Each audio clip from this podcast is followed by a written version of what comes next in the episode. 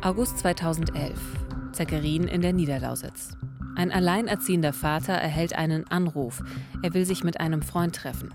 Er verabschiedet sich am Vormittag von seinen Kindern. Er will nachmittags zurück sein. Doch er kehrt nie wieder zurück. Im Visier. Verbrecherjagd in Berlin und Brandenburg. Ein Podcast von RBB 24. Mit Theresa Sickert einer Journalistin mit einer großen Leidenschaft für Podcasts und für spannende Geschichten und mit Uwe Madel. Dem Mann, der die Geschichten hat, Ehrenkommissar bei der Polizei Brandenburg und seit 30 Jahren Autor und Moderator bei Täter-Opfer-Polizei, dem Kriminalreport des RBB. Wir erzählen wahre Geschichten von Verbrechen aus Berlin und Brandenburg und heute geht es um einen rätselhaften Fall aus dem Jahr 2011 in der Niederlausitz. Ein Mann, der allein mit seinen zwei kleinen Kindern lebt, geht einfach aus dem Haus und verschwindet. Und alle fragen sich natürlich, was kann da passiert sein? Warum lässt ein Vater seine Kinder einfach so zurück? Zwei Kinder, um die er sich liebevoll gekümmert hat und die seine Hilfe brauchen. Ist er Opfer eines Verbrechens geworden oder wollte er sich doch, warum auch immer, irgendwo ein neues Leben aufbauen? Wir begeben uns heute auf Spurensuche. Schön, dass Sie wieder dabei sind.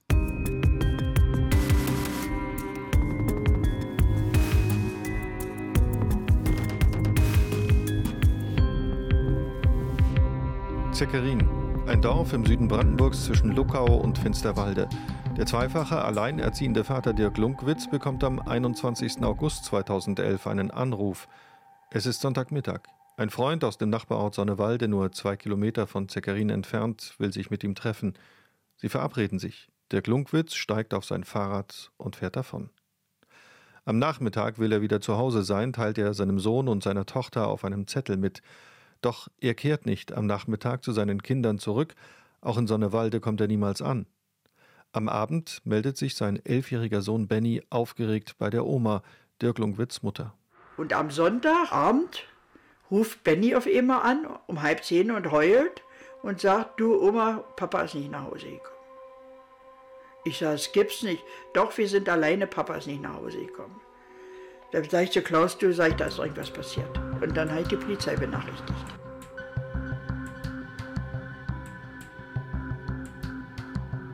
Also die Kinder sind natürlich entsprechend in heller Aufruhr, denn Dirk Lunkwitz ist ein zuverlässiger Vater und der bleibt jetzt nicht einfach mal so länger weg, äh, ohne es also seinen Kindern zumindest vorher zu sagen. Und so nimmt die Polizei die Sache auch sofort ernst. Ja, normalerweise wartet man ja bei verschwundenen Erwachsenen so 48 Stunden, ob sie vielleicht doch wieder von allein auftauchen.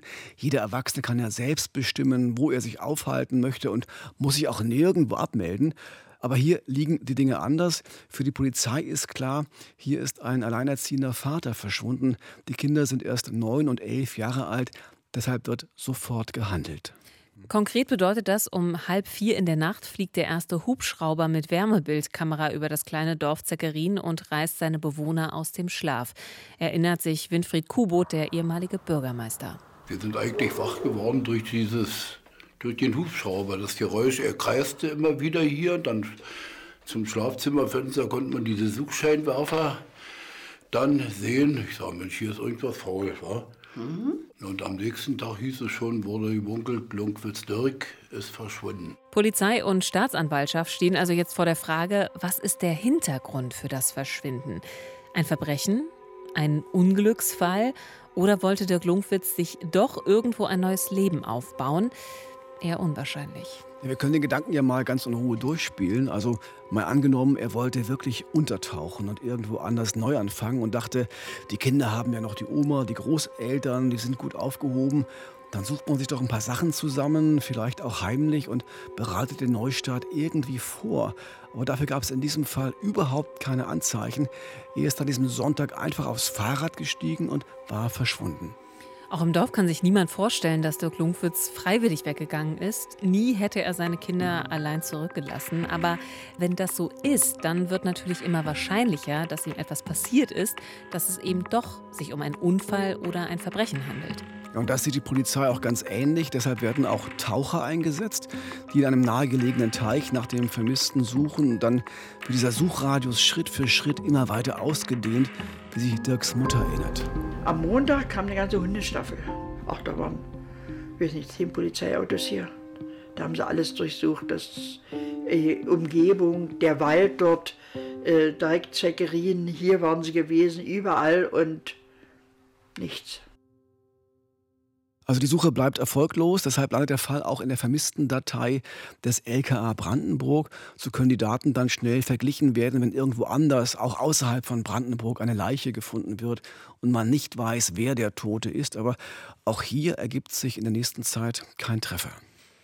Ja, also 8000 Menschen werden Jahr für Jahr in Berlin und Brandenburg als vermisst gemeldet. Also für mich auch eine erstaunliche Zahl, wenn ich ehrlich bin. Mir war das nicht so klar.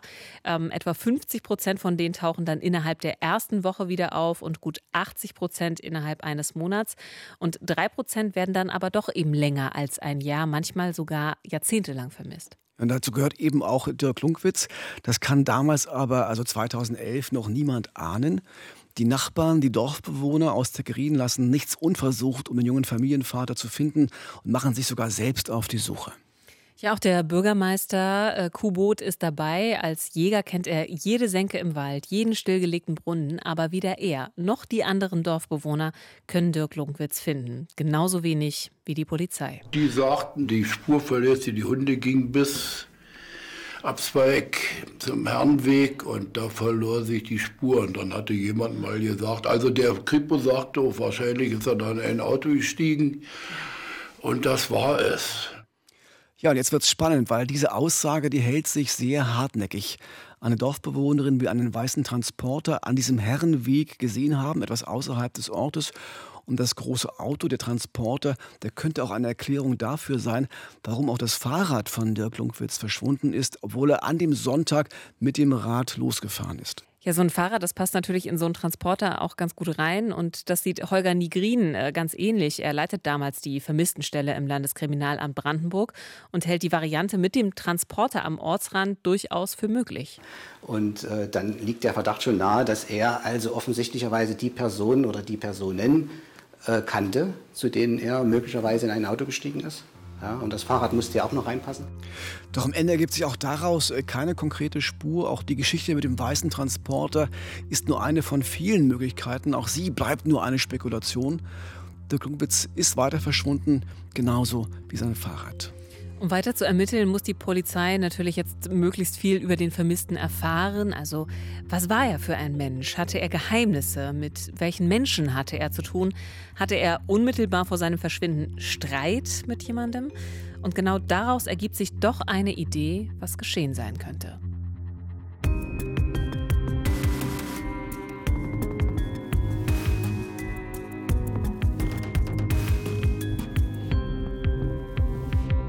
Die Geschichte von Dirk Lunkwitz Verschwinden beginnt eigentlich schon früher, nämlich zwei Tage vor diesem schicksalhaften Sonntag, und zwar am Freitag, am 19. August. Das erzählt Dirks Mutter. Da war auf Anrufbeantworter ein Gespräch. Er kommt hinter zum Wald. So, und dann sind wir beide mit meinem Mann hintergefahren zum Wald. Und da äh, war die Polizei gewesen. Und dann meine ich, wusste direkt, was ist? Und sagt er, ja, sagt er, ich war hier im Wald und da ist eine Grube und da sind Hanfplantagen das sind Hanfpflanzen. Und äh, sagt er, kann mir schon denken, wer es ist. Ja, und zwei Tage später, am Sonntag, kehrt Dirk nicht nach Hause zurück. Was hat es also mit dieser Hanfplantage auf sich, Uwe? Ja, das war eine illegale Hanfplantage, die Dirk Lunkwitz offenbar da im Wald entdeckt hatte.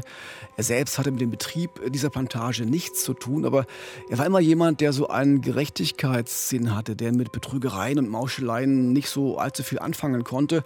Und so hat es auch der Polizei gemeldet und Offenbar ahnte er, wer diese illegale Plantage betrieben hat und hat diesen Verdacht auch der Polizei mitgeteilt.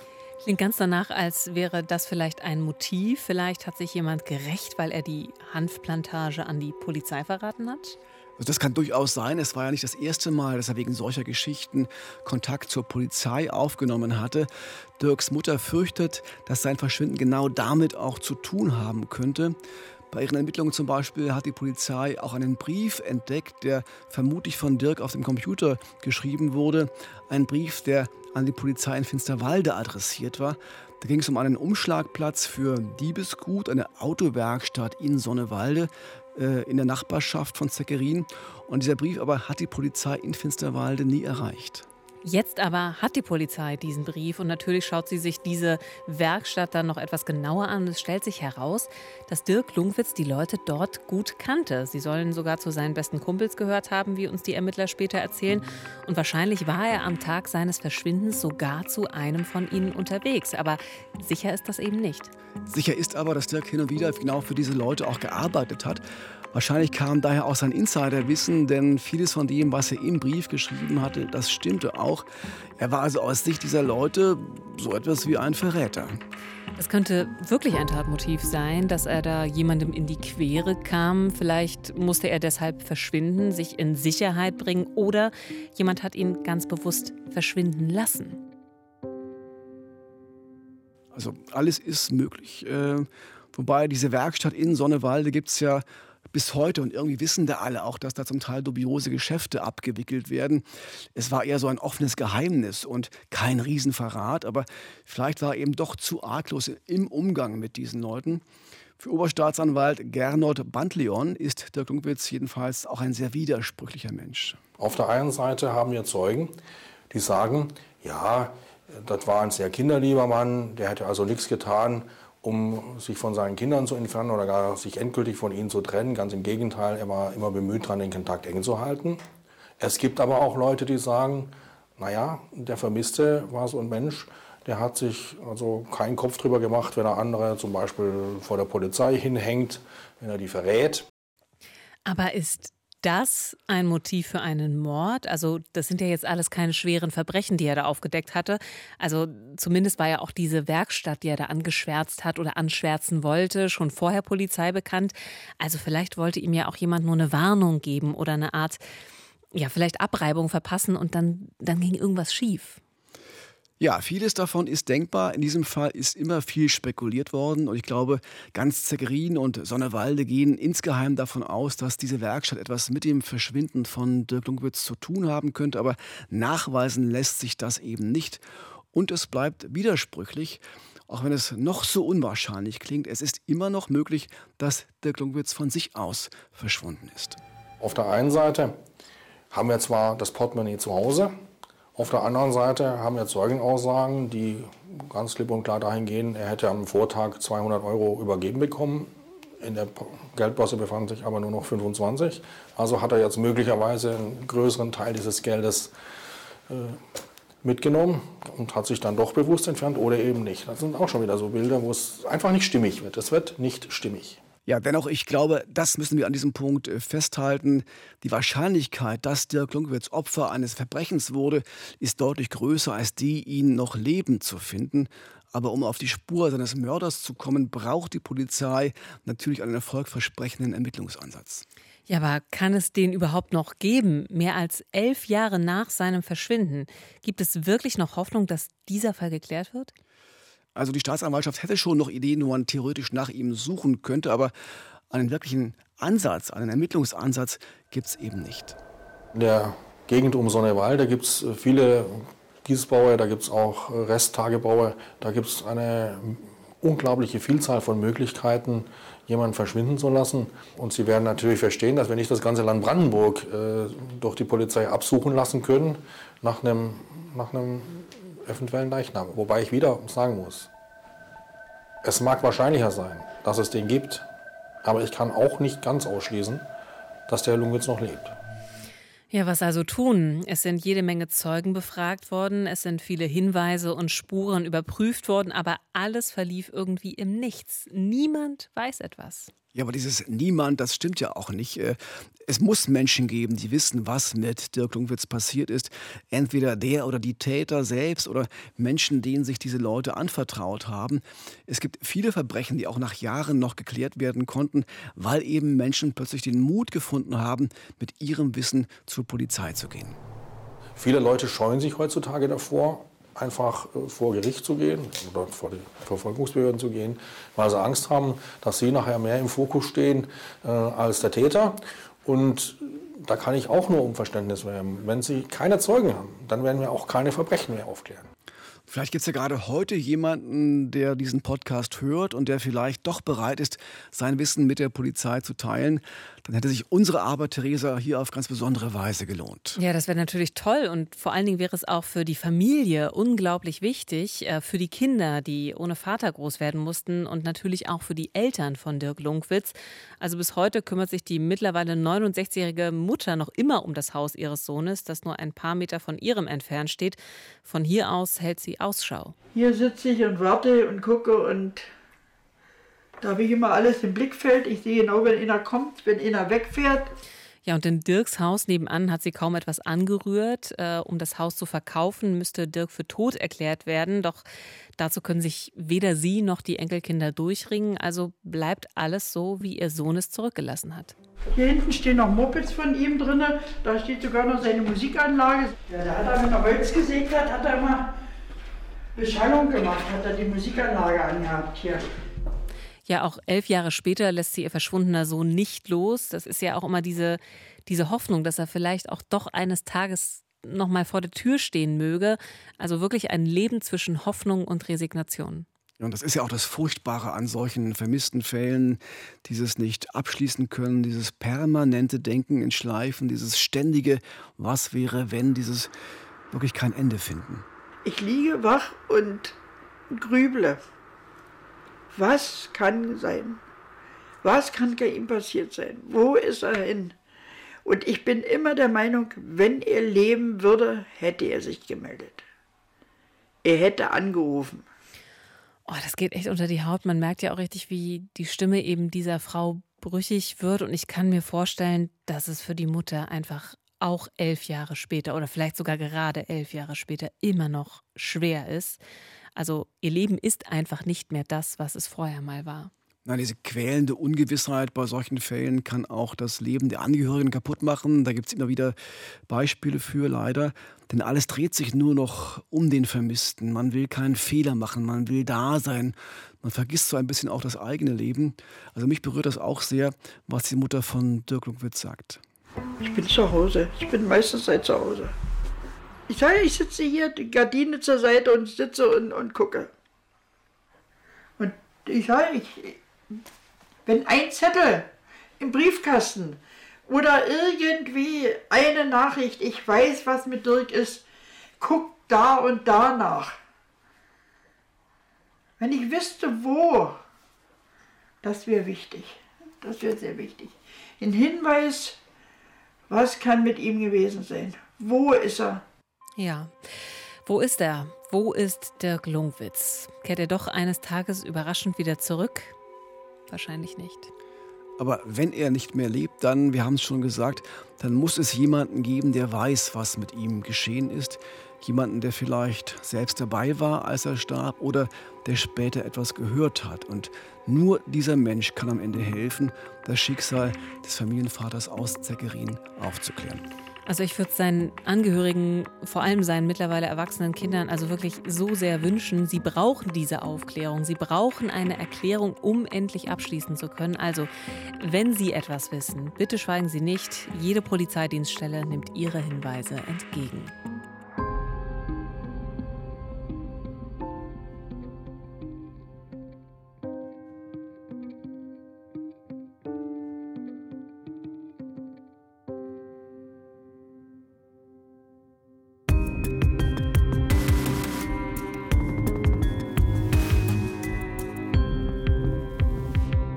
Eigentlich ist mein Lieblingspodcast Schluss immer der, wenn wir am Ende sagen können, der Täter hat seine gerechte Strafe bekommen. Bei dem Fall heute ist das leider nicht möglich, aber vielleicht können wir irgendwann noch mal einen zweiten Teil machen und dann erzählen, dass der Fall doch noch geklärt wurde und der Täter ermittelt wurde oder Dirk Lunkwitz doch lebend aufgetaucht ist. Das wäre wunderbar. Aber was ist eigentlich, wenn der Täter gar kein Täter ist? Also zur Zeit des Nationalsozialismus war die Justiz ja gleichgeschaltet. Und welche Folgen das hatte, darum geht es im History-Podcast Geheimnisvolle Orte. Henrike Möller erzählt die Geschichte eines jungen Widerstandskämpfers, der alles riskiert hat, um Hitler und sein Regime zu stürzen. Gemeinsam mit seinen Freunden vervielfältigt er dieses Flugblatt mehrere hundert Male, wo dann drin steht, ein Endsieg des nationalsozialistischen Deutschland ist nicht mehr möglich. So. Und verschickt das an hohe Würdenträger des Dritten Reiches, an Leute, die er für politisch interessiert hält um Gegenöffentlichkeit zu erzeugen. Alleine dieses Flugblatt hätte schon dazu geführt, dass, wenn das entdeckt worden wäre, dass er entsprechend zum Tode verurteilt worden wäre. Ja, alle Folgen der neuen Staffel von Geheimnisvolle Orte gibt es in der ARD Audiothek und überall dort, wo es Podcasts gibt. Genauso wie all unsere Folgen und obendrein noch als Videoformat bei YouTube. Wenn es Ihnen gefallen hat, dann freuen wir uns sehr über eine gute Bewertung oder eine nette Rezension. Und damit vielen Dank fürs Zuhören. Das war die letzte Folge unserer aktuellen Staffel. Also viel Spaß natürlich auch weiterhin mit unseren alten Folgen oder denen von Geheimnisvolle Orte. Ich hoffe, Sie können heute Nacht trotz aller Schauergeschichten auch in dieser Staffel wieder gut schlafen. Das hoffe ich ebenfalls. Das Böse ist ja vor allem die Abwesenheit von Empathie. Also egal, was Sie in diesem Jahr noch tun oder im nächsten Jahr bis zu unserer neuen Staffel, bis wir uns wiedersehen oder wieder hören, seien Sie empathisch. Das Leben ist zu kurz, um böse zu sein.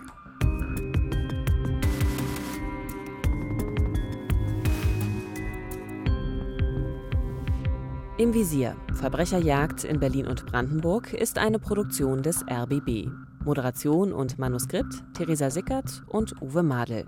Projektleitung Nina Siegers. Redaktion Silke Lessmann. Im Visier. Verbrecherjagd in Berlin und Brandenburg. Ein Podcast von RBB 24.